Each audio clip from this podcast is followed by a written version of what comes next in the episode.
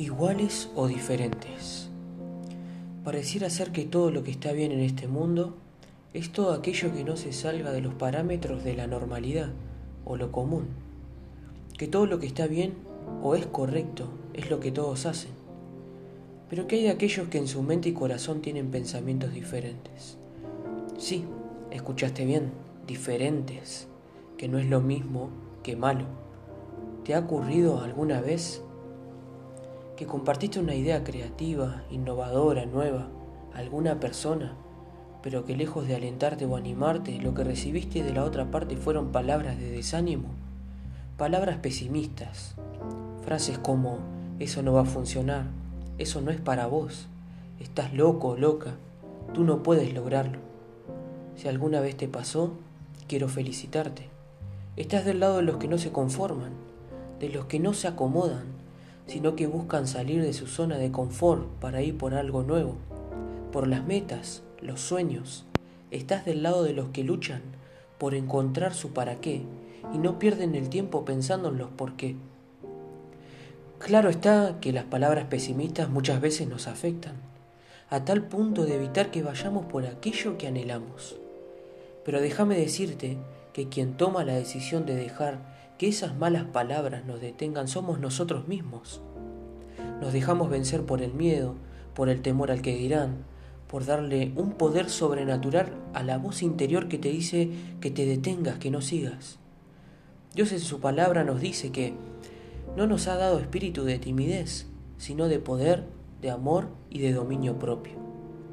¿Te imaginas a Jesús dejando que las palabras que le decían lo afecten para llegar al objetivo que tenía por delante?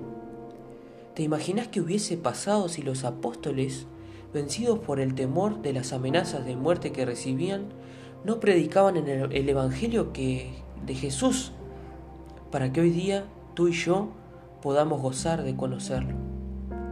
¿Te imaginas por un instante qué hubiese pasado si todas aquellas personas que a lo largo de la historia, con sus inventos, palabras, enseñanzas o habilidades, se hubiesen dejado vencer por el temor o el qué dirán o hasta el rechazo de quienes dicen que te aman?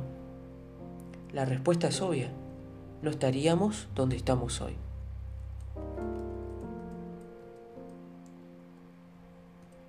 Este mundo, si en algo ha avanzado o mejorado, es gracias a las personas que han decidido ser distintas, diferentes, aquellas almas que han entendido que no hay nada más hermoso que encontrar su propósito de vida. Y si eso significa ser llamado diferente, bienvenido sea.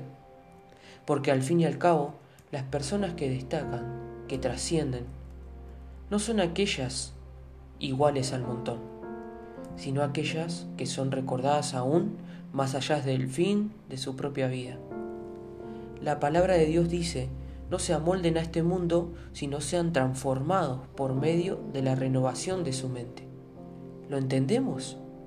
Dios quiere que destaquemos, que renovemos nuestra mente, que no seamos igual que todos los que están corriendo en este mundo.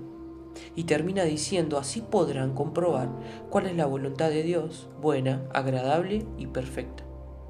No vamos a encontrar la voluntad de Dios si hacemos lo mismo que todos. Depende de dejarse renovar por Él, mente, alma y espíritu. Solo de esa forma podremos entender que lo que Él quiere darnos es bueno, agradable y perfecto. Si tienes temor en buscar tu propósito de vida, entonces no conocemos al Dios de amor, porque el perfecto amor echa fuera el temor. Tengo que preguntarte otra vez, solo para que podamos hablar con nuestro interior, sincerarnos y sacar la verdadera respuesta. ¿Somos iguales o diferentes? Sé valiente, ten fe, descansa en Dios y que nada frene tus sueños. Ve tras tus para qué y si es bueno, no tengas duda que papá estará para ayudarte.